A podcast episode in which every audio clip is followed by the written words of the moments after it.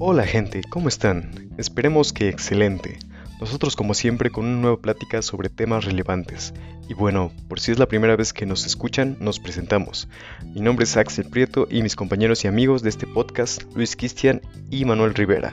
Bienvenidos a Entérate de... Hoy hablaremos de un personaje bastante importante y trascendente, la Madre Teresa de Calcuta. La Madre Teresa de Calcuta obtuvo el Premio Nobel de la Paz en 1979 y canonizada en un proceso rápido por el Padre Francisco el 4 de septiembre de 2016, hace menos de dos décadas después de su muerte. La Madre Teresa era una mujer de etnia albanesa nacida en Macedonia del Norte y su nombre civil era Angis Gongs Boyaxiu.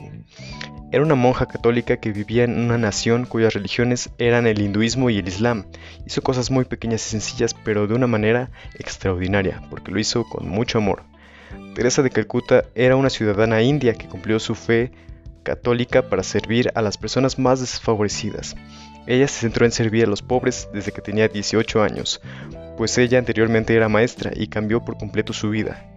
Fue fundadora de las misiones de la caridad con habilidades de organización y gestión. Desarrolló una organización internacional que tenía como objetivo ayudar a los más olvidados de la sociedad.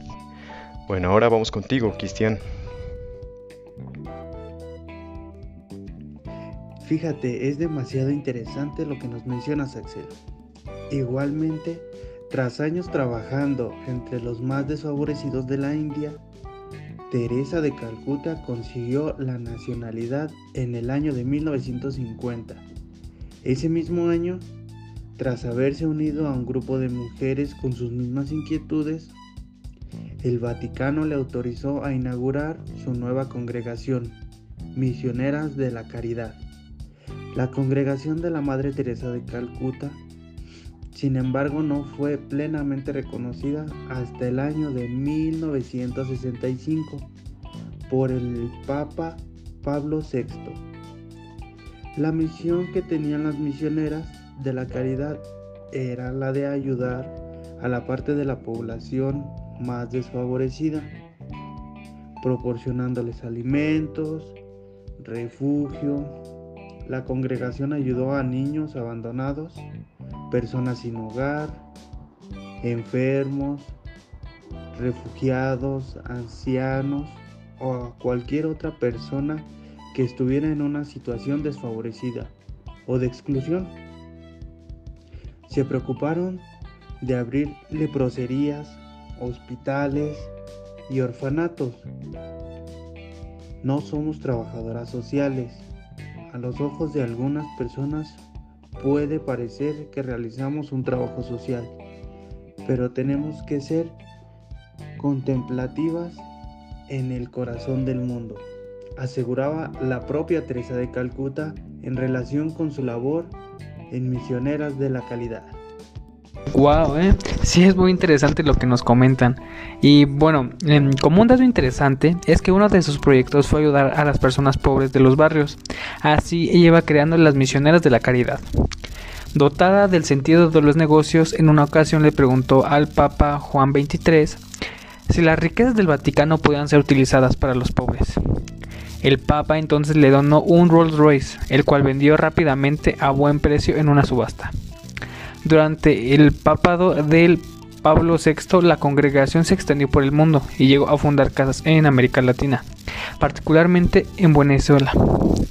Enviada a Calcuta, en India, enseñó allí durante varios años en una escuela para niñas de clases altas, antes de recibir la llamada de las llamadas, es decir, la vocación de servir a Dios a través de los pobres.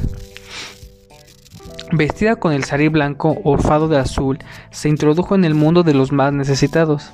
Recibió un curso de medicina con las hermanas médicas misioneras y encontró alojamiento temporal con las hermanitas de los pobres. Además, es muy reconocible que ella iba a misa diario y cada semana dedicaba un tiempo para confesarse. Su camino a la santidad fue relativamente rápido.